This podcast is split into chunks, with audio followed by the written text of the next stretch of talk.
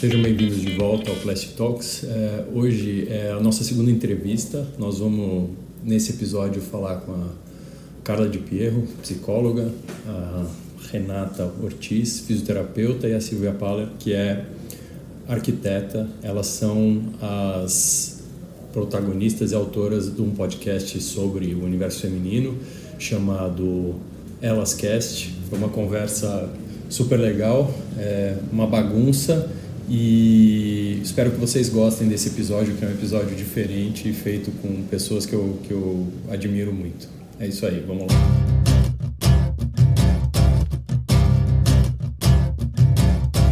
É, bom, eu tô, eu tô no, no, no, final de 2021 eu, eu descobri um podcast que é o Elas Cast, que é gravado por três é, mulheres que são três seres humanos de alto rendimento, que são a, a, a Renata, a Carla e a Silvia.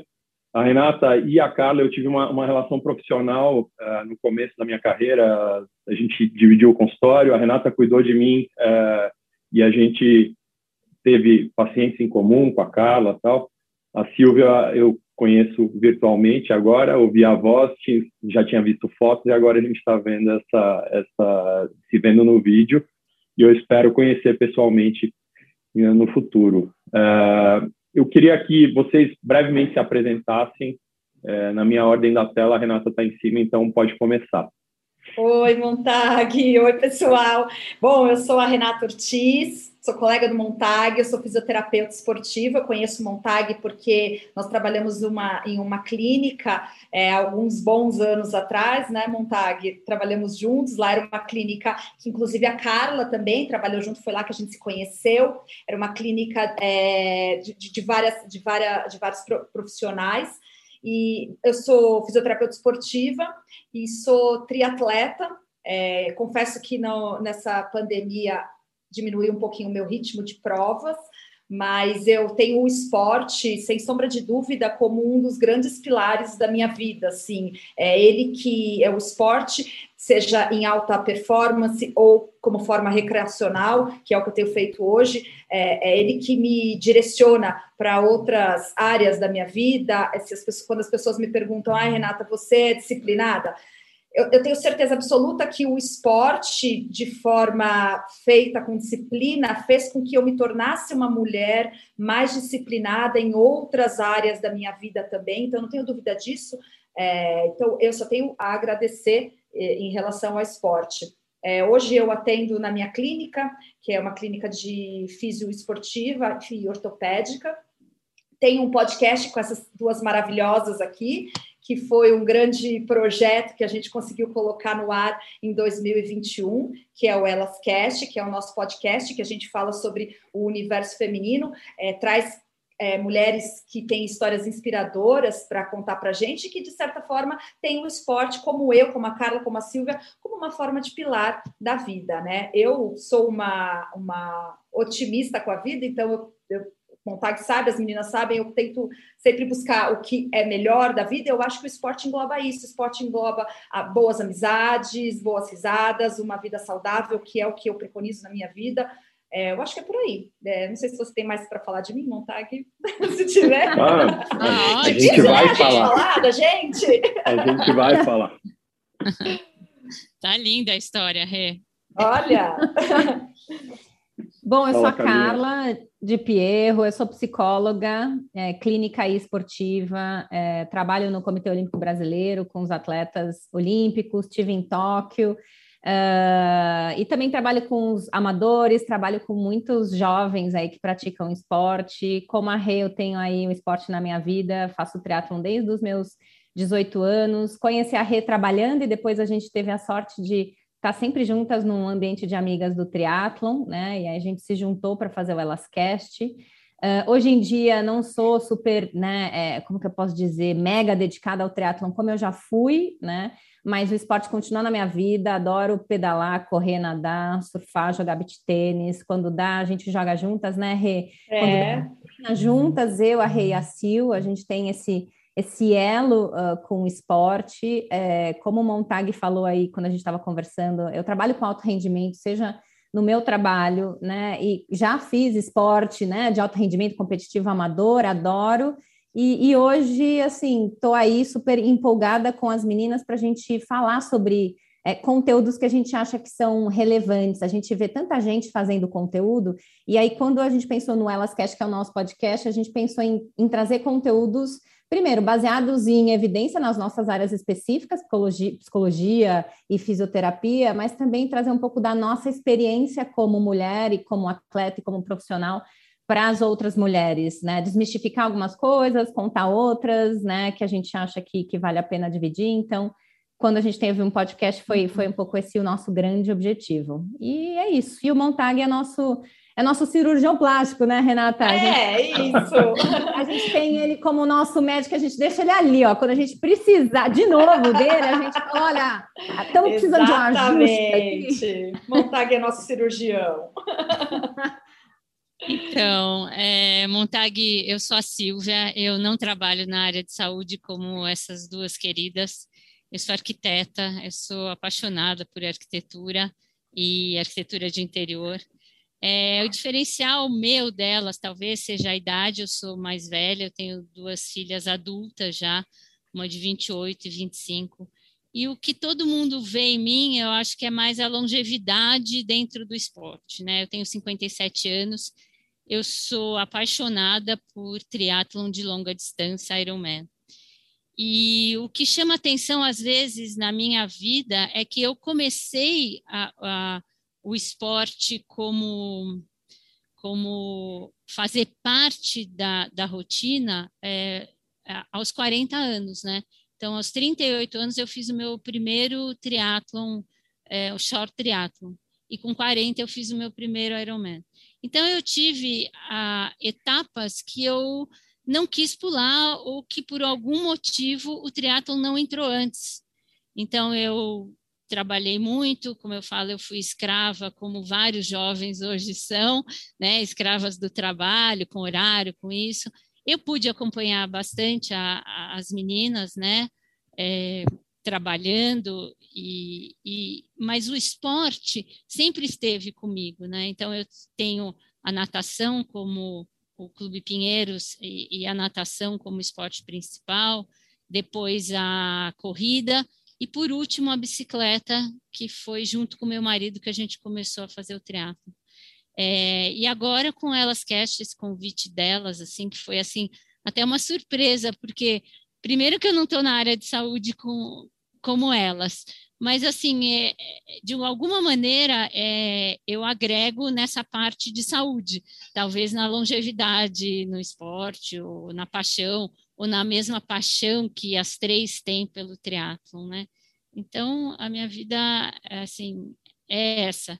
E eu estou muito feliz de receber o, seu convite e de estar junto com, com essas duas profissionais que eu adoro. É isso. Bom, é, eu, eu, sou um, um, consumidor de podcast. Eu, eu durante, eu, bom, eu estou com 48 anos agora. Durante uns cinco anos eu fiquei sem carro. Então eu eu moro, eu brinco que eu moro, eu moro em São Paulo, uma cidade do interior, porque eu moro a três quarteirões do meu consultório e a mais ou menos três quilômetros de distância da imensa maioria dos hospitais que eu opero. Então, dá para fazer a maioria das coisas a pé. Então, eu consumo podcast há muito tempo. E aí eu tô no... Uh, esse deve ser o 45º, 44º episódio, mas é a segunda entrevista que eu gravo só. Uh, e é, brevemente, é, o que eu acho assim, eu, eu, conheci a Carla e a Renata, eu, eu devo uh, muita coisa ao esporte. É, eu fui parar no, no, no, mesmo consultório que elas porque eu rompi o cruzado jogando jogando handball, que era o esporte que eu escolhi durante a faculdade. Então, durante a minha infância, eu, eu era um velejador, como meu pai. Eu fui uh, competir internacionalmente, Uh, esse era o esporte que eu fiz no maior rendimento que eu tive. E durante a faculdade era realmente impossível eu manter essa atividade. Eu comecei a jogar handball e aí no começo da residência eu eu rompi o cruzado e aí eu fui uh, acolhido por alguns ortopedistas, amigos meus, que me reabilitaram. A Renata ainda não, não fazia parte dessa dessa equipe, né? Isso aí foi 2001. Eu estava na residência. E aí eles falaram: nós somos ortopedistas, temos fisioterapeutas e não temos um cirurgião plástico. Já existia uma dermatologista que trabalhava nessa nessa clínica. Falou, ah, acho que tem a ver, tal, não sei o quê. E aí foi uma, uma coisa que eu que eu que é super importante do esporte que eu ouvi assim. O, o Sadal, que é um, um ortopedista que era um dos sócios Uh, o sócio mais velho, que era o Wagner, ele falou: Ah, estou pensando em chamar o Montag para trabalhar com a gente. O que você acha? O Sadal falou assim: Pode chamar. Mas como que você fala isso com tanta certeza? Ele falou assim: Eu joguei com ele é, durante a faculdade, é, eu sei como ele é dentro da quadra. Pode, pode chamar. Então, a minha carreira profissional foi muito impactada por isso, né? E aí depois eu, durante é, essa essa caminhada, eu comecei a, a, correr porque a gente fez uma equipe de corrida dentro do consultório, né? E aí eu eu ouvi a, a, alguns uma, uma, coisa que é assim, a, a Renata começou a correr mais ou menos na mesma época que eu e eu ouvi uma das coisas que que, que foi uma coisa que eu falei, essa pessoa é muito diferente. Então, uh, pessoas do consultório falaram assim, vamos correr a maratona de Paris. E aí a Carla tinha acabado de entrar e falou, ah, vou correr, tal, não sei o quê. E aí eu tipo, tinha trocado palavra com a Carla umas duas, três vezes. Aí encontrei depois da prova, tal. E aí falei, e aí, cara, como que foi, tal, não sei o quê. E ela, a Carla, provavelmente fez o melhor tempo do, do, de todo mundo que foi lá, porque já era triatleta ou tal. Cabrita correu. E, e aí ela falou, falei, e aí, Carla, como que foi a maratona? Ela falou, foi horrível. É, falei, por quê? Ela falou, puta, eu estava voltando de lesão, doeu, não foi gostoso, não me diverti e tal, não sei o quê. E eu, mas assim, eu corria 10 quilômetros nessa época, né? No máximo. E aí ele falou, falei, pô, mas você é triatleta, corre Ironman e tal, não sei o quê. Pô, mas aí é diferente porque você vem no embalo. E aí eu falei, cara, eu nunca consegui entender isso. Mesmo eu tendo corrido duas maratonas, eu não consigo entender como você nadar quase 4 quilômetros, pedalar 180 e falar assim, agora só falta correr uma maratona, né? É, é, explica isso para mim, Carla, porque assim até hoje eu não consigo entender como é essa uhum. coisa, porque assim eu não tenho, é assim tipo, eu corri duas maratonas, mas eu como eu não tenho essa coisa, é difícil de realmente de entender como funciona a cabeça de vocês em relação a isso. É, vou contextualizar, né? Eu fiz a minha primeira maratona sozinha na vida depois de fazer dois Ironmans. Eu nunca tinha feito maratona antes. E os Ironmans para mim foram muito especiais, né? Eu me dediquei muito, foi muito especial treinar, foi muito especial fazer. Então eu curti muito a maratona dentro do Ironman e muito essa sensação de superação. E eu fui muito negligente com a maratona de Paris. Então eu treinei pouco, eu tinha feito um Ironman, então eu tinha treinado muito. Sabe quando você está estafada, você não quer treinar tanto longo? Com aquela sensação de, ah, já que eu fiz o Iron, vai ser fácil fazer a maratona. E foi um horror, porque eu sofri muito mais na maratona do que no Iron que eu estava treinada. Então, é, eu desidratei, eu não estava pronta, então eu sofria, não curti. Então, por isso que você ouviu aquilo que eu te falei. Assim, não, não foi legal. Eu não estava pronta emocionalmente, não consegui curtir, doeu tudo e ainda desidratei no final. Então, assim, não foi uma experiência legal, mas eu acho que é, quando a gente né, trabalha com endurance e alta performance, a gente também vai criando algumas ideias de, sabe, tem essa sensação de onipotência, de que, ah, já que eu faço isso aqui, eu consigo fazer aquilo ali. E eu acho que isso a gente cai do cavalo. A grande realidade é que não dá para você enfrentar uma maratona e um Ironman sem você treinar adequadamente. Você vai sofrer ou vai machucar. Então, para mim, foi um grande aprendizado. Nunca mais fiz maratona depois daquilo. eu não vou fazer, não vou fazer, né? Eu acho que 5 quilômetros, 10 quilômetros está suficiente para o momento de vida que eu tenho hoje, né? Eu tenho outras escolhas, vou curtir muito mais se eu correr um, um, curto período, né? E acho que assim é, é, muito particular. Eu acho que o mindset de cada um, né, tem que estar muito adequado com o contexto que você está. Eu sempre fui muito competitiva, então para mim só, só participar de algo não era legal. Eu queria fazer o mesmo que nem eu fazia, que eu chegava entre as cinco, entre as três e queria subir no pódio. Então é isso, né? Eu acho que tem esse, esse lado também meu que, que não, não curte muito fazer algo só para participar. E, e por isso que agora eu trabalho com os olímpicos e posso ajudar eles a ganhar a medalha olímpica, entendeu? Porque eu não gosto de só ir para a Olimpíada também. Vamos lá e vamos ganhar. E, e tá tudo bem, né? Eu acho que a gente vai adaptando aí é, as nossas escolhas ao longo da vida. Eu tô super de boa de só fazer atividade física e treinar de vez em quando com as minhas amigas. Tá bem gostoso agora, esse momento. É, eu acho, Montag, que. Uba, fala. fala. Não, não. É, é Eu Pode acho falar. que você estava perguntando, né, aqui, como que, como é que pode? Eu, eu corri uma maratona, foi tão difícil. Como que ela fala que correr uma maratona embalada é mais fácil, né? E aí é, fica essa confusão na sua cabeça. Como é que um Ironman pode ser fácil? Um Ironman não é fácil montar, nunca vai ser fácil, mas é, existe uma preparação para aquele dia, para você descer de uma bicicleta. É, o Ironman, para quem não sabe, a gente nada 3.800 metros, pedala 180 quilômetros e corre 42 quilômetros tudo no mesmo dia, na sequência, né? É, então, existe uma preparação para chegar ali. Eu me lembro quando eu fui fazer meu primeiro Ironman, e aí falei, gente, eu não vou conseguir, eu nunca tinha pedalado 180 quilômetros, tinha feito vários meios, mas né, não é a mesma coisa, e nunca tinha corrido 42 quilômetros foram meses de preparação. A inscrição para uma prova dessa, ela foi feita um ano antes. Então, um ano antes, eu virei uma chave dentro da minha cabeça. Falei, bom, daqui um ano eu tenho 52 semanas para evoluir e chegar lá, né? E cada semana eu crescia um pouquinho. E eu, particularmente, quando falo de prova de endurance, de prova longa, eu não consigo trabalhar com, long, com, com o termo longas distâncias. Então, para mim, é impossível pensar que eu vou, em um dia, fazer isso que eu falei para vocês, que eu vou nadar tudo isso, pedalar 180, correr 42. Eu preciso quebrar tudo isso em pequenos blocos. E é isso que eu faço em treinos, todos os meus treinos, em todos os meus treinos longos. Eu quebro tudo isso em pequenas metas. Então, eu não saio para correr 20 quilômetros, eu saio para correr quatro vezes de cinco quilômetros. Eu não, desço, eu não desço de uma bicicleta numa prova de Ironman e corro 42 quilômetros.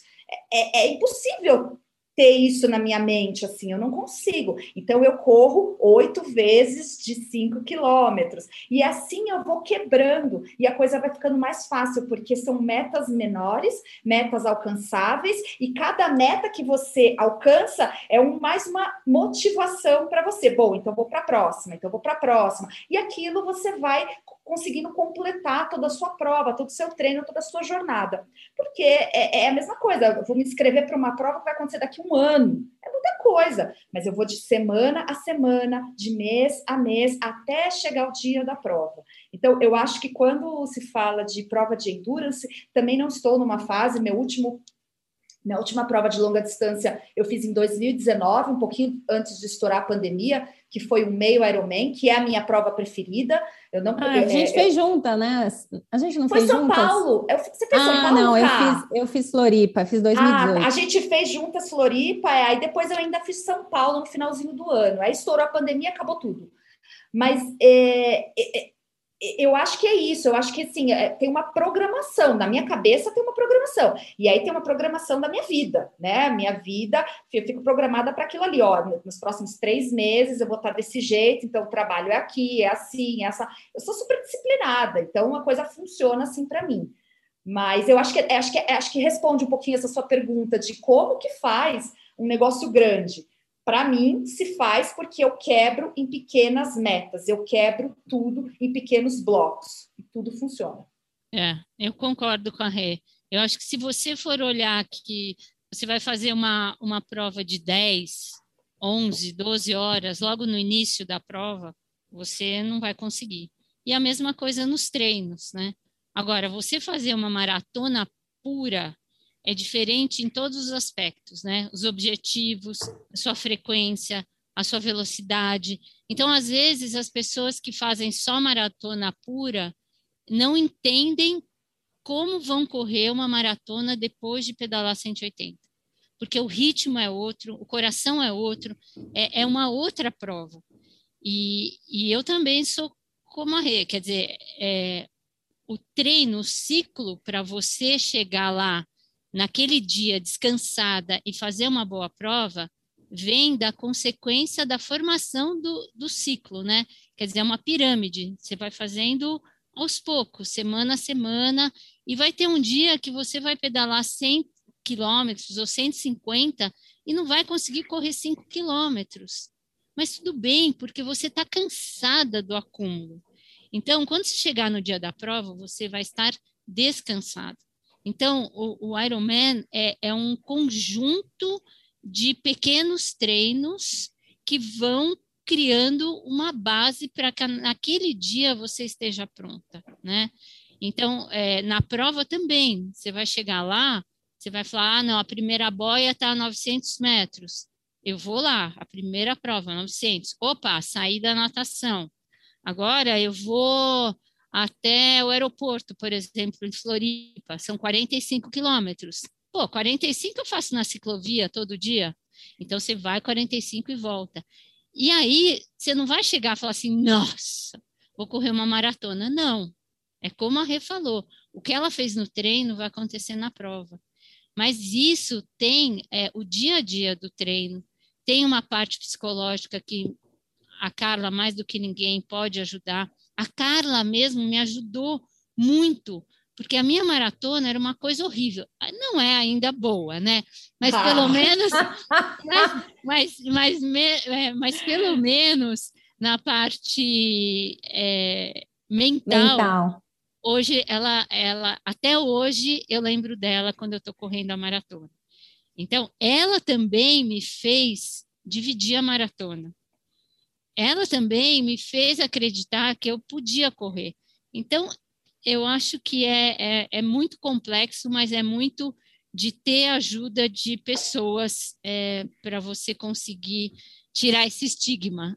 E, eu, sabe eu que queria, o esporte de endurance ensina a gente, Montag, ah, ensina fala. a gente a ser paciente, construir a performance, entendeu? Eu acho que Exato. isso é o mais legal do esporte de é. endurance, como o um Ironman, a maratona. Não vem por, assim, e, e, quando você não passa por esse processo, você não desfruta do resultado final. E se você larga uma prova dessa pensando no final, já era. Né? Você tem que estar tá desfrutando da, daquele percurso, e nos treinos a gente está construindo esse percurso, por isso que é tão gostoso também é, participar do processo do treino. Quem não curte o processo do treino do, da maratona e do Iron não, não, não tem bons resultados, né? É, eu queria fazer um, alguns paralelos com as profissões de vocês. E aí cada uma falou uma coisa e é super interessante. A Silvia, assim, você falou que você faz mais interior, mas assim, você tem uma formação de chegar e falar assim, se você começar um projeto e fizer a base, for fazer uma casa do zero, é, é exatamente isso. E cada um tem a sua parte e tem essa, é, essa coisa. Então, é um acho processo, que essa é uma... né?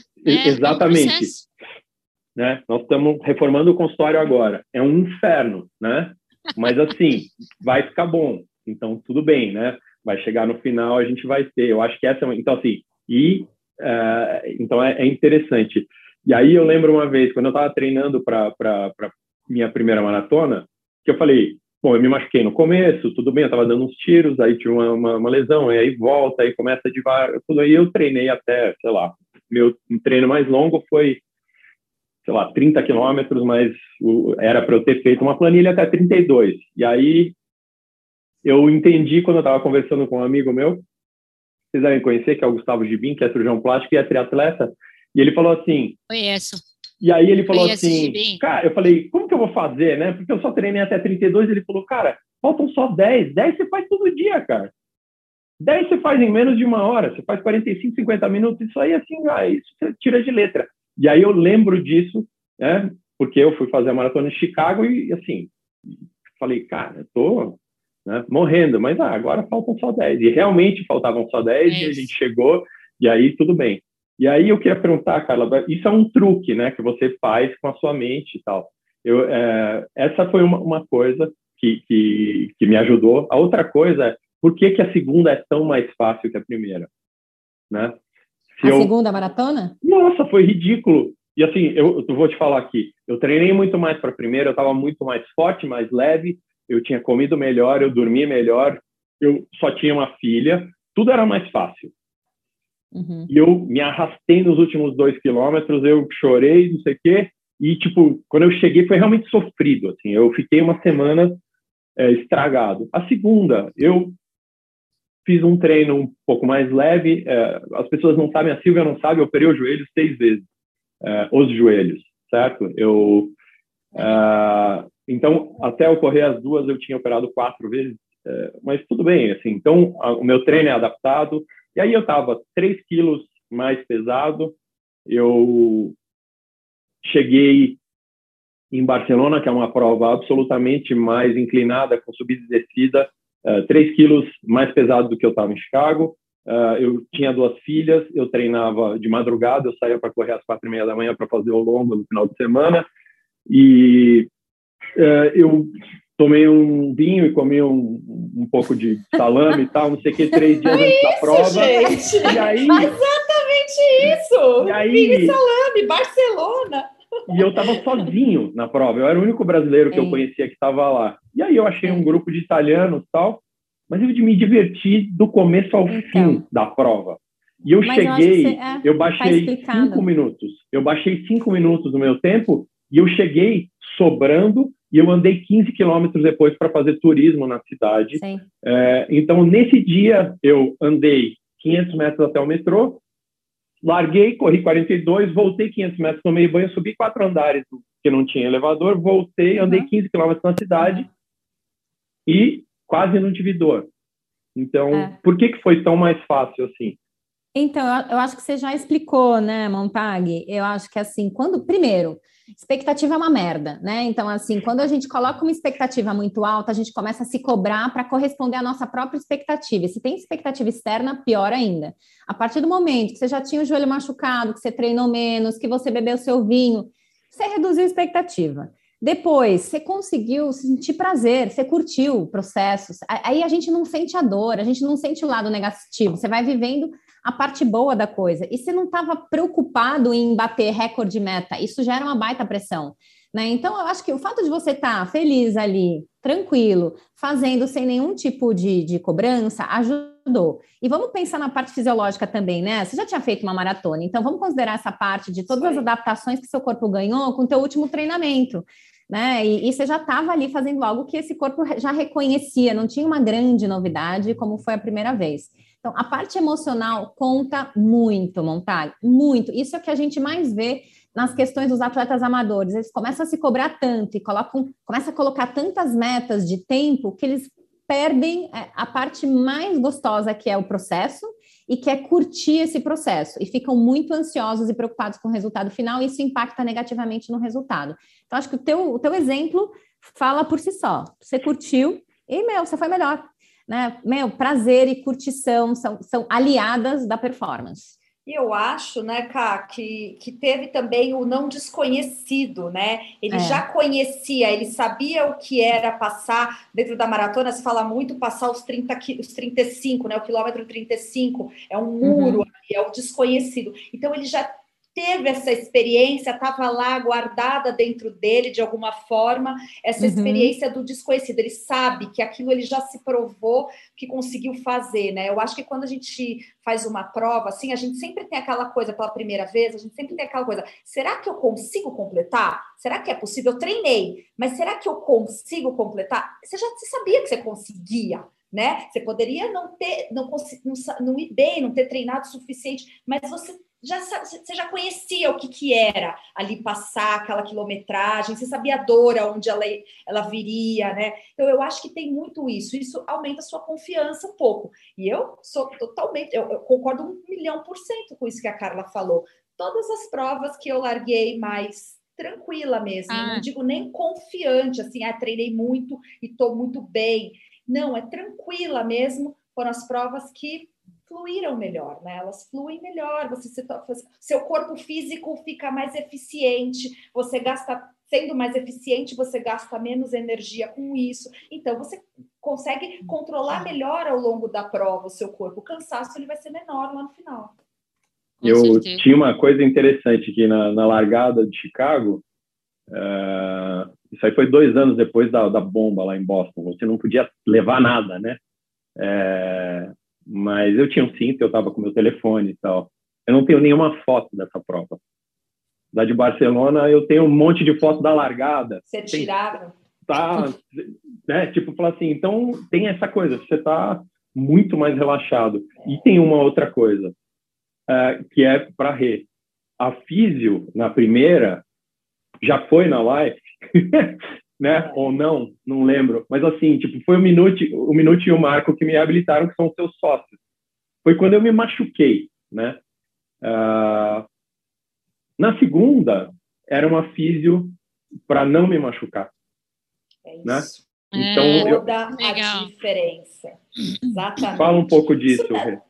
Ah, isso não tem. Poxa, o que você está falando é tão fundamental para quem treina, para quem compete, para quem faz prova de longa distância, né? É, é uma coisa que é tão negligenciada, porque, principalmente para atletas que fazem prova de longa distância, existem tantos treinos a se cumprir numa tabela que às vezes a manutenção do corpo físico ele é esquecido, né? E é essa manutenção do corpo que vai fazer você conseguir chegar no final de uma planilha, ao final de um mês, ao final de um programa e fazer uma determinada prova, né? Então é fundamental a manutenção, sem sombra de dúvida. Eu digo a manutenção como forma de fortalecimento muscular, né? Assim, é, é, o, o fortalecimento muscular de tem que estar inserido dentro da sua vida, é ele que vai te dar longevidade no esporte, vai melhorar sua performance é, e sua saúde mesmo é, para uma determinada prova, e a manutenção de, de, de prevenção de lesões num processo de uma prova dessa é fundamental. Se bem feito, vai fazer toda a diferença para você chegar muito mais confiante, muito mais vivo para uma prova dessa, né? Muito mais forte. Eu fiz um.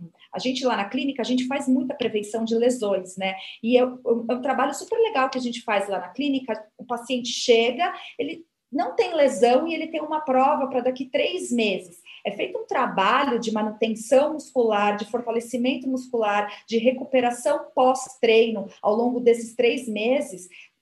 Além dele chegar fisicamente, fisiologicamente mais capaz numa prova, ele chega também mais seguro, né? Ele chega mais confiante, porque ele sabe que o corpo dele está respondendo. E está respondendo por conta de recuperação, mesmo recuperação muscular, Aí também entra um outro ponto que é fundamental, que é recuperação através de sono e alimentação. Assim, não adianta nada a pessoa cumprir toda a planilha, a pessoa frequentar um fisioterapeuta todos os dias, fazer tudo o que tem e não dormir, não comer direito. Também não vai fazer diferença. Então, são alguns pontos pequenos, pequenas mudanças no dia a dia que vão fazer total diferença. Foi o que aconteceu mais ou menos com você. Isso, a manutenção pré-prova é, é, é fundamental mesmo.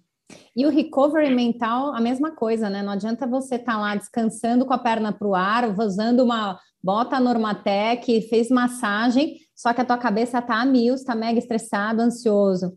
Você sabe que uma vez eu dos outros, né? Procurando exato, insight, exato. quem é da minha categoria, olhando o tempo, quanto é. tempo eu vou fazer. O gasto disso é. é. uma loucura, né? Você sabe que uma vez eu fui numa dermato e aí eu tava lá com uma queixa e ela falou assim, Carla, não adianta nada você usar creme e fazer procedimento se você estiver ansiosa, mal, estressada. Isso vai aparecer na tua pele, no teu rosto, em tudo. Então, em primeiro lugar, é você cuidar de você e da sua saúde emocional. Em segundo lugar, você pode ver aí um, né, um algo a mais que possa te ajudar com qualquer queixa que você tenha. Então, acho que é, tanto para a performance física dos atletas, quanto para a gente estar tá bem, né? E eu, aí eu estou indo para a área do Montag, que, né, que tem a ver com estética, meu, em, em primeiro lugar, a nossa saúde emocional. Né? Eu acho que depois vem todas as outras as outras buscas aí que a gente tem. eu queria que... pode falar, Desculpa. Silvia. Desculpa. Imagina. Não, eu estava falando exatamente isso com o meu treinador, o que a Renata falou. É, a gente tem treinos que são para a vida, né? Para longevidade, para manutenção, para você continuar correndo. E tem os treinos específicos.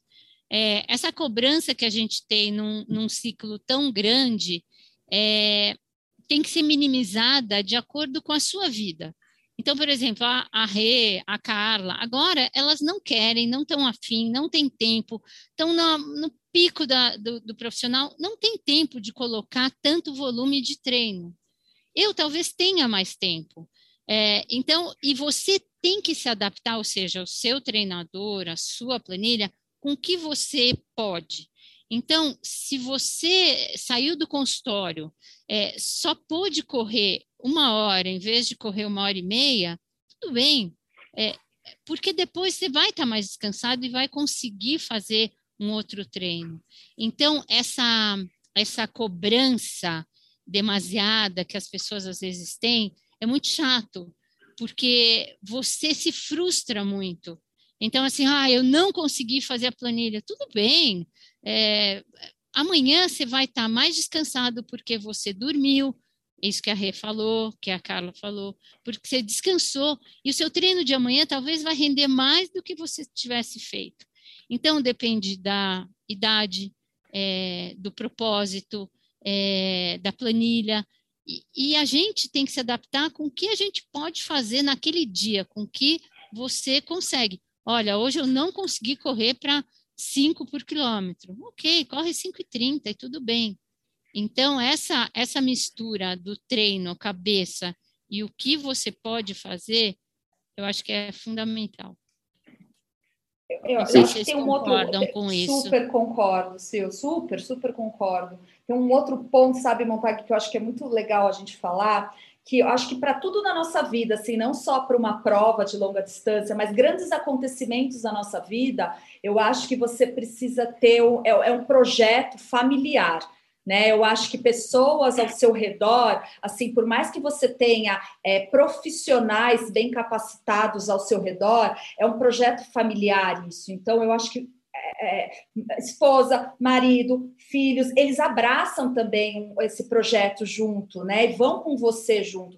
Nesse nosso caso aqui que a gente fala de Ironman, são alguns meses puxa, é, a gente sai para treinar super cedo, volta tarde, está cansado, tem toda. É, é, é o projeto familiar. O, a outra pessoa, ela entende isso, né? Se a gente tem isso, se a gente tem uma família que está de acordo e abraça esse projeto junto e vamos até o final junto, é, é sem dúvida que o, o, o percurso, a jornada, ela fica também muito mais leve. Por isso que é tão emocionante quando a gente vai numa prova de Ironman, né, meninas? É, a gente vê família entrando junto na chegada, porque aquela medalha, aquela chegada é da família toda mesmo, é do projeto inteiro, assim, não é de uma pessoa só. Uma pessoa não faz sozinho, é, são várias pessoas que estão juntos, né? Acho que as meninas podem falar disso também.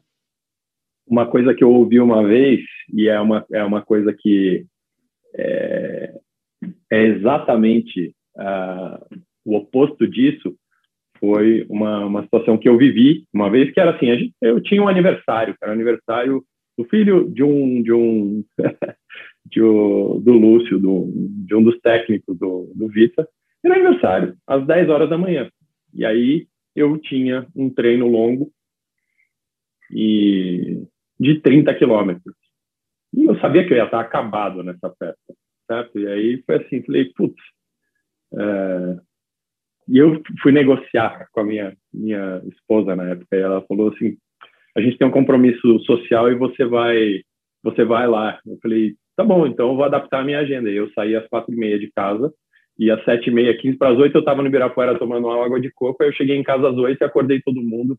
Falei bom a gente vai se arrumar e aí então na verdade fala assim às vezes a gente tem é, compromissos é, que são inadiáveis né? E aí a gente tem que adaptar um pouco a nossa agenda à planilha e não a planilha à agenda, né? Então, essa é uma também é um ensinamento, né? Porque às vezes a gente o, no, o nosso o nosso treino ele tem um impacto na, na atividade social do, do, do, resto da família, né? Eu acho que essa é uma é uma questão. Mas eu queria eu queria perguntar um pouco para vocês. Uh, vocês têm duas coisas que unem vocês. Uma é o triatlo, a outra é um podcast. Então, uh, de quem foi a ideia? Como que surgiu o Elascast? Então por favor.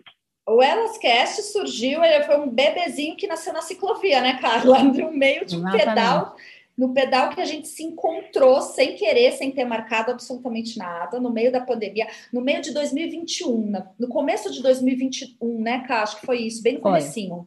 A gente estava pedalando e, puxa, eu sempre conversei muito com a Carla. A Carla já foi também, já, ela já foi minha terapeuta, né, em alguns momentos. E a gente conversando, batendo o nosso papo, falou, puxa, a gente queria de alguma forma é, sair das quatro paredes do, da minha clínica, do consultório dela, né, e, e, e, e colocar esse nosso conhecimento, essas nossas histórias, essas nossas experiências esportivas e profissionais de uma forma um pouco maior, né? E como que a gente poderia fazer isso? Então, nesse pedal, a gente falou, puxa, a gente podia organizar mulheres para fazer uma viagem, a gente podia. Várias coisas a gente pensou, a gente pensou o seguinte: a gente podia conectar essas histórias, conectar mulheres através de um podcast. E nesse momento éramos nós duas, e a gente pensou, a gente precisa de uma terceira voz. E né, cara, imediatamente a gente uma olhou para a cara da outra e falou, é a Silvia, porque a Silvia, ela é a nossa referência como uma mulher sensata, como uma mulher que representa longevidade no esporte e que eu acho que representa, acima de tudo, paixão pelo esporte, né, paixão pelo esporte. Ela é triatleta, mas ela é louca por esporte, assim, eu acho que era essa a nossa veia também, não era só ter o triatlo. O triatlo era um caminho do podcast, mas a gente queria trazer o esporte feminino, o universo feminino para dentro do podcast, né? Acho que foi por aí. É, e eu acho que assim, sempre essas coisas nascem, né? Sempre de uma, sei lá, de uma queixa. Acho que tinha um pouco coisas minha e da Renata do tipo, ah, eu não quero ficar só dentro do consultório. A gente adora o que a gente faz, mas a gente quer poder falar para mais pessoas a respeito daquilo que interessa a gente. A gente queria buscar algo que fazia que fosse gostoso, que envolvesse as coisas que a gente gosta, que é o esporte, que une a gente. E, aí, e, a, e a gente realmente, é legal que você conhece a gente, Montag, talvez quem não conheça não saiba que a gente é muito diferente, apesar de a gente ter um monte de afinidade. A gente queria que essa bancada fosse heterogênea, né? E, por mais que sejam três triatletas que moram em São Paulo e que são brancas e que são magras, né? Parece que é uma uma bancada homogênea, mas na verdade a gente tem histórias muito diferentes, a gente tem ponto de vista muito diferente. A Silvia entra com o outro ponto de vista dela, ela é super mãezona, ela é super ponderada, ela é super, né? Eu acho que ela ajuda a gente a guiar aí a entrevista. Então foi isso que a gente quis trazer esses três pontos de vista diferentes, mas que tem uma afinidade em comum, que é o esporte sempre. Olha, é, eu vou dizer que eu fiquei muito lisonjeada, assim, porque além delas serem minhas amigas, a Rê foi uma aproximação muito legal. Eu falei, mas gente, elas são da saúde, eu sou arquiteta, não tem nada a ver.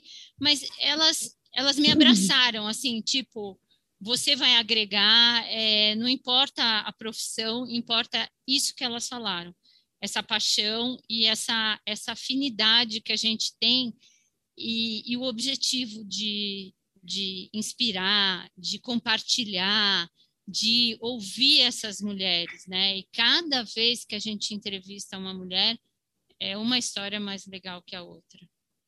Ah, é, eu acho sensacional e é assim, é, o que eu falei antes da gente começar a gravar, eu falei para para Rei para Carmen. É uma coisa voltada para o público feminino, mas assim, eu, eu sou, né, eu acho que eu ouvi todos os episódios, então assim, não é uma questão ah, assim, é, é, um ponto de vista feminino e talvez isso, isso, é, isso. É, não é não é que o público de vocês seja exclusivamente de mulheres. É, eu vivo nesse universo né? Óbvio que eu, eu, eu cuido de homens também mas assim é uma minoria. E o que eu acho interessante para muitas coisas é a visão feminina sobre uma coisa porque ah, os homens têm uma dificuldade muito grande de entender algumas coisas. O exemplo mais claro para mim é a importância que a mama tem para uma mulher. Eu faço reconstrução de mama desde 2000, 2000, que foi quando eu comecei a residência. Então, são 22 anos trabalhando com isso. Eu faço mais ou menos umas 800 por ano. Então, são 800 mulheres que você ajuda a reabilitar, mas eu não sei a importância que isso tem. Eu sei que é importante. Quão importante, eu não sei. Então, é, na verdade, eu acho que a importância do, do, do, da ferramenta e de vocês é, é, é não é que são histórias de mulheres que inspiram mulheres, inspiram seres humanos, certo? É, porque é muito legal e você ouvir o ponto de vista de mulheres sobre um assunto. Então, eu acho que isso talvez seja, uh, para mim, a, a, coisa que mais me atraiu a ouvir, porque ouvi um, tal, você ouve um, dois, tal, e aí fala, ah, não, não é interessante, né? Como que você ouve espera sair e assina, e toda vez que, que assina, ele faz o download automático, e aí quando eu saio de casa dirigindo, eu vou, ou andando, eu vou fazer isso, ou quando eu vou para academia. Né? Então, acho que é, esse é o ponto de vista de um homem sobre o produto que vocês entregam, o valor que vocês entregam. É, quem vai falar um pouco sobre como surgiu o nome? Porque é, aparentemente tem um duplo sentido isso, né? Então. A gente tinha outros nomes, né, meninas? A gente tinha uma, uns outros nomes, mas não estavam fazendo muito sentido. Já tinha um nome que já existia, não tem essa história? Tem, a gente escolheu um nome que já tinha, e aí a gente foi lá buscar, e ou já existia um podcast com esse nome. Então, a escolha do nome não foi muito simples, a gente mudou no meio do caminho. E, e depois, na verdade, eu uh, na, veio na minha cabeça o nome Elas, porque eu lembrava que tinha a ver com a Grécia, né? É, e eu passei para as meninas, elas gostaram. A gente tem uma pessoa que trabalha com a gente que também trabalha com marketing, e ele fez a gente olhar para o nome Elas de outra forma, né? Elas significa Grécia, mas era assim, a Grécia como o berço de todas as, sabe, todas as culturas e o berço, ou seja, a gente pode estar em qualquer lugar, né? Se a gente a gente está falando de elas, mas é, assim, da possibilidade da mulher poder ser quem ela quer, estar onde ela quiser. Então, é, tem essa carinha a ideia do elas. E a gente queria que fosse um nome que tivesse a ver, o que remetesse um pouco as mulheres. Então, foi assim que a gente escolheu. A gente gosta de como o nome tá, né? É, eu acho que ele já ganhou a sua marquinha, as pessoas já reconhecem a gente, então acho que é super legal. No final das contas, deu, deu tudo certo. E aí, uh, no, meio do, no meio do caminho, vocês fizeram uma parceria e aumentaram o alcance de vocês enormemente, eu imagino, para a comunidade. Uh, como que foi isso? É, a Conta, gente fez a gente fez uma. Quando a gente lançou o nosso release, que a gente lançou o, o, o podcast, a gente enviou o nosso release para pessoas que a gente conhecia do nosso meio, né? E nós três sempre fomos triatletas, sempre fomos muito fãs da marca Ironman, que é a, a, quem faz o Ironman Brasil, é uma empresa chamada Limited Sports. Ela é detentora da marca Ironman dentro do Brasil. Então, todas as provas Ironman é feito através dessa empresa. É, a equipe dessa empresa sempre teve uma parceria, uma amizade muito bacana com a gente né? E então a gente enviou para algumas revistas do meio e para Unlimited também. Imediatamente é, surgiu a possibilidade de se fazer uma temporada com a Unlimited, porque a Unlimited tem um braço de, de inclusão feminina dentro do triatlo. Então cabia super bem a, o Elas Cast ter uma, uma, temporada ali. E foi isso que a gente fez. A gente fechou uma temporada com eles e a gente pensou o que, que dentro do triatlo faz sentido as pessoas ouvirem, né? Porque a gente é muito acostumado, Montag, a ouvir as grandes estrelas, os campeões, que é fundamental e precisam ser ouvidos, precisam aparecer, precisam estar na mídia. Mas o que mais a gente pode fazer, né? E aí a gente começou, bom, onde estão as dores de uma triatleta? As dores de uma triatleta estão numa triatleta atleta jovem que não sabe como ingressar no triatlo, porque ela não sabe como entrar, ela não sabe como treinar, ela não sabe que equipamento comprar, ela tem vergonha do corpo, é um ambiente extremamente de pessoas bonitas e que tem essa coisa do corpo. Então, um dos episódios que a gente definiu seria um iniciante no esporte. Um outro episódio que a gente definiu seria uma treinadora que cuida de mulheres, uma treinadora triatleta que treina mulheres. Um outro episódio era uma triatleta cadeirante, né? Ela, esse ela, foi, ela... esse foi um negócio que assim, tipo, você ouve, esse eu ouvi, eu estava em casa, eu parei e ouvi de novo. Porque é, assim, é, é um demais, negócio. A Dani é incrível. Mas assim, é, é um negócio, tipo, é, é, de muito impacto, né? E eu acho que tem várias situações de vida que você vê uma pessoa e fala assim, cara, como eu reclamo, né? Como eu tenho, eu que tenho um monte de coisas, como é que eu posso reclamar de algumas coisas da minha vida, né?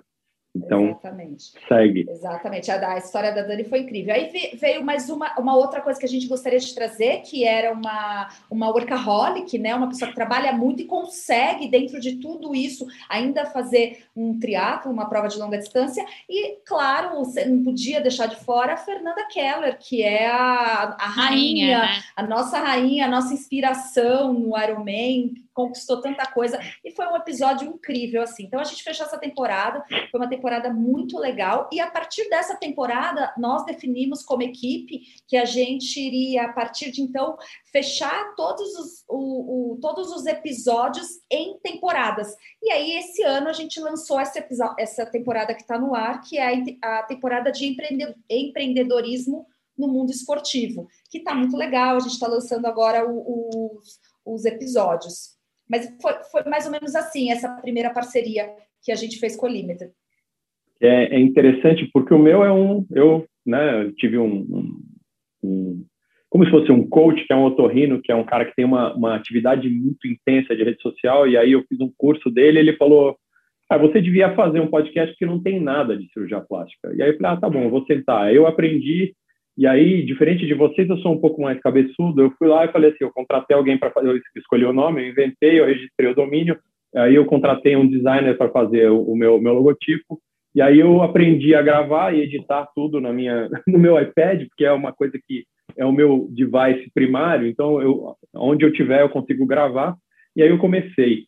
E aí é engraçado que eu falo de assuntos de cirurgia plástica. Então, tipo, ah, de prótese de mama, de sei que. E aí, de vez em quando, você fala de simulação 3D. E aí tem uma. O simulador é uma empresa, tem algumas empresas. Aí eu falei de um aparelho de laser que tem uma retração de pele. E aí você tem um approach dessas empresas. Então, você começa a ganhar alcance por uma, um aspecto mais comercial, que foi uma coisa que eu nunca pensei em, em ter, né? E aí, sei lá, aí você vai vendo é, que, que você tem, é, tem gente que tem plataformas muito maiores, né? Então, semana que vem eu vou gravar um, um, outro com, né? Tipo, aí eu vou ser entrevistado de, uma, de um outro por conta da minha atuação, não de como cirurgião plástico, mas como um gerador de conteúdo, né? Então é, é, é interessante, né? Eu não sei a visão de vocês, porque na verdade talvez isso permita a gente escalar muito, né? Falar assim, eu, eu consigo ajudar uma pessoa individualmente operando, certo? Mas eu consigo ajudar muitas pessoas uh, gerando conteúdo e falar, muitas pessoas, tipo, você está, uh, eh, eu odeio esse termo, mas você está empoderando um monte de gente, dando informação de qualidade, que eu acredito, e aí você fala, ah, então você está ajudando muita gente numa escala infinitamente maior que você não conseguiria um a um, né? Eu acho que esse é um esse outro foi nosso aspecto. objetivo também, né? O objetivo delas também foi isso, foi alcançar mais gente do que a gente é. alcança quando a gente está ali no nosso consultório podendo atender oito pacientes por dia, né? Então, que não é pouco, mas é isso. O alcance do podcast é incrível. É o que a Silvia estava contando para a gente. Ela chegou no clube e veio uma menina que ela não conhece e fala: Puxa, eu, eu vou ser a Silvia, eu ouço você. Então, realmente é incrível o canal, né? A gente cria um é. canal de comunicação que alcança assim, lugares e pessoas que a gente não imagina. Essa história eu não sabia. Você quer contar, Silvia? Que eu tenho uma também, mas. Não, foi exatamente isso que a Carla falou. Hoje eu estava, eu fui treinar de manhã cedinho e eu sempre vejo essa menina que deve ter no máximo uns 25 anos. Ela me parou, eu estava no intervalo do meu tiro. Você é a Silvia? Sou. Eu ouço o podcast de vocês, adoro elas, não perco um. Ontem mesmo eu vi a Marina, adorei. Então, assim, é, tem homem, tem mulher, tem jovem, tem gente mais velha. Então, é isso, essa diversidade que é o que a gente quer alcançar também, né? Isso que é, é o mais legal. É isso, é isso. Eu acho que foi, foi, acho que eu, e, e, sabe, Montag, a gente sempre, a gente sempre conversa assim entre a gente. A gente fala, olha, a gente sempre vai nesse nosso podcast, a gente vai carregar a nossa mochila que a gente pode carregar, sabe, para sempre ser uma coisa gostosa para gente, porque daí a gente consegue passar isso de uma forma mais é, é divertida, divertida é. no sentido de é tranquila, é leve, é sutil, sabe? A gente não quer carregar uma mochila mais pesada do é. que a gente pode. Para cada momento a gente vai crescendo, né? Então eu acho que é muito isso legal com elas isso. A gente está indo galgando passinho por passinho, degrau por degrau e devagarzinho a gente vai indo assim. E a gente fica muito feliz de saber, poxa, que você ouve os episódios assim muito Fiquei muito contente, é. muito contente mesmo. É, a gente, na cirurgia plástica, ficou dois anos sem ter congresso nenhum. Voltamos em Maceió em novembro e aí alguns residentes vieram tirar foto comigo por causa do podcast, né? Foi, foi engraçado. Ah, porque uhum. tipo, nunca tinha visto. Eu queria fazer, então, talvez uma última pergunta para a gente encerrar, porque a gente precisa almoçar e continuar a vida, que é sobre cirurgia plástica e sobre planejamento, na verdade, assim, é, a Renata e a Carla eu sei que fizeram, mas assim, é, vocês e assim, vocês podem fazer o paralelo com a vida de vocês ou com, com o treino e tal, mas eu ouço demais isso de pacientes que chegam e falam assim, ah, mas você é magro, isso é fácil, né? Para você é fácil. Eu falo assim, não, você não sabe o trabalho que eu tenho. Então, assim, é, como é pensar, porque é, eu, eu penso isso como um procedimento, como uma prova, né? Você, fala, você faz um planejamento e você vai fazer isso. E então, como, como que é isso, né? como foi ou como é isso, né? A gente é, pensar é, é, e colocar na agenda isso, porque vocês três conseguem conciliar milhões de coisas na agenda de vocês, vida pessoal, né, família, carreira, podcast e, e afins. Então, às é... vezes não, né? Às vezes Ou não. não. Eu acho, eu acho, eu sempre falo o seguinte: marcou, chega. Marcou, chega. Então, marcou uma prova, chega. Marcou um, uma reunião, chega. Marcou um, uma cirurgia, ela vai chegar. E você precisa se preparar para isso, né? Eu acho que pensando como como você está falando, como uma cirurgia, é, é isso, você marca se programa para aquilo, se programa para chegar naquele dia o melhor possível, né? Muda, faz, monta uma estratégia, muda a rotina, ajusta, mas eu acho que tem que ter uma programação. Eu eu, eu funciono dessa forma, eu funciono com agenda, com dia a dia, é, é desse jeito que eu vou melhor. Então, eu sempre penso por esse lado, ter uma rotina. Né? Eu acho que a rotina nos dá, na verdade, liberdade para a gente conseguir fazer várias coisas. É, então, a, a rotina, para mim, eu, Renata, rotina não é uma coisa que me trava. Na verdade, a rotina ela faz com que eu consiga encaixar tudo que eu quero, preciso.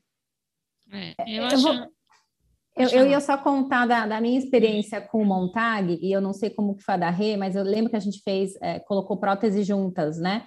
Numa né, época né, onde a gente treinava muito, é. muito, né? Eu devia ter 28 é. anos, 29, é. alguma coisa é. por aí.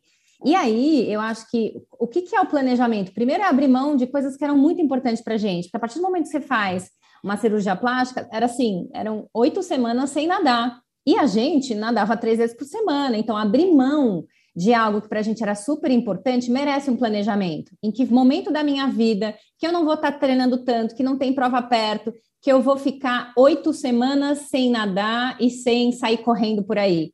Né? Então, eu acho que para a gente, né, que foi, é, que fez a, a, né, a cirurgia e colocou prótese naquele momento, foi uma, né, uma mega programação, né? Inclusive, e abrir mão de coisas. Então, na vida não dá para a gente ter tudo.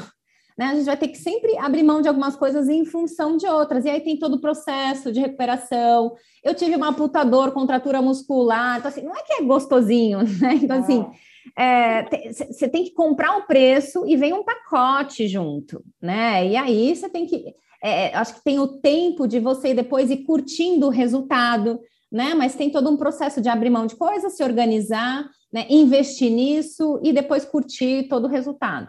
Eu vou fazer uma é, parte, porque isso faz mais de 10 anos, né? E como uh, as pessoas evoluem, as técnicas evoluem, hoje se uma paciente como vocês chega no meu consultório e falar, eu tenho muito pouco tempo para me, me, me para dispor para a cirurgia, uhum. eu vou chegar e falar assim: você vai operar e ao invés de você ficar com o braço parado sem levantar, você vai fazer um exercício ativo para não ter a contratura, para não ter dor, você vai lavar o seu cabelo no mesmo dia da cirurgia, você vai dirigir no dia seguinte, você vai começar a treinar muito antes do que você treinava. Por quê? Porque a tecnologia evoluiu, porque a gente evoluiu e porque essas coisas acontecem por causa de experiências negativas. Por mais que o resultado seja bom, você teve uma experiência negativa no seu pós-operatório, certo? Então a gente tem que ouvir as pessoas, certo? E aí, hoje, o pós-operatório de um aumento mamário, ele é infinitamente mais tranquilo do que o que vocês tiveram, certo? Olha, até penso em fazer uma fazer de novo, cara. A gente vai precisar trocar aí, ó. Vamos trocar Vamos a prótese, Renata. aí essas semanas. Eu quero ah, só ver se eu vou sair do consultório levantando meu braço fazendo aqui, ó, exercício, é. ó. Quero ah. só ver. Fala, Silvia. Nós precisamos acabar. Não. É, não, só fazendo um comparativo que você falou de, ah, eu sou magro, tudo bem. É o mesmo processo da, do, da prótese de mama ou com emagrecer. Você tem um objetivo, que é colocar a prótese ou perder 10 quilos. Você vai procurar um profissional, você tem que fazer algumas restrições. Talvez comer menos doce, colocar mais proteína, enfim. Então, é, é sempre assim, é um processo e você vai ter que seguir essa, essa, essa linha para chegar no seu objetivo, né? E, então, eu acho que tudo faz parte de um planejamento, é como você falou, planejamento de arquitetura, um planejamento da, da, do Ironman, um planejamento das lesões, um planejamento olímpico da Carla. Então, é, você tem uma meta, você tem um objetivo e você tem que fazer algumas concessões, sim, mas muito mais adaptações do que concessões, isso que eu acho, né?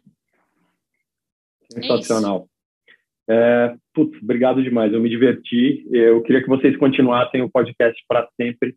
É, o último que eu ouvi foi o da, da dona da Lau, né, das manguistas tal, que é também tipo fez uma prova sub 3 uh, e bom continuem educando as pessoas ajudando cada vez mais gente que eu vou continuar daqui consumindo o conteúdo de vocês e espero encontrar vocês presencialmente uh, rápido tá bom com certeza obrigado obrigada, pelo convite obrigada. obrigada bom demais obrigada. falar com você muito sucesso no seu podcast aqui também. Obrigada. Tchau, tchau. Muito Beijo prazer. Beijo, tchau. Beijo, tchau, tchau. Tchau. Bom, esse foi o episódio, a segunda entrevista com as meninas do Elas, Elas Cast. É, eu espero que vocês tenham gostado. Esse a gente vai tentar fazer mais algumas entrevistas, dependendo do, do feedback. Mas eu vou pedir para vocês então avaliarem e compartilharem o podcast. Então, na plataforma que vocês acompanham, é, deem uma avaliação, cinco estrelas e compartilhem com alguém que vocês achem que vai ter um benefício com isso para a gente continuar a, ajudando cada vez mais gente, ok? Até a semana que vem. Tchau, tchau.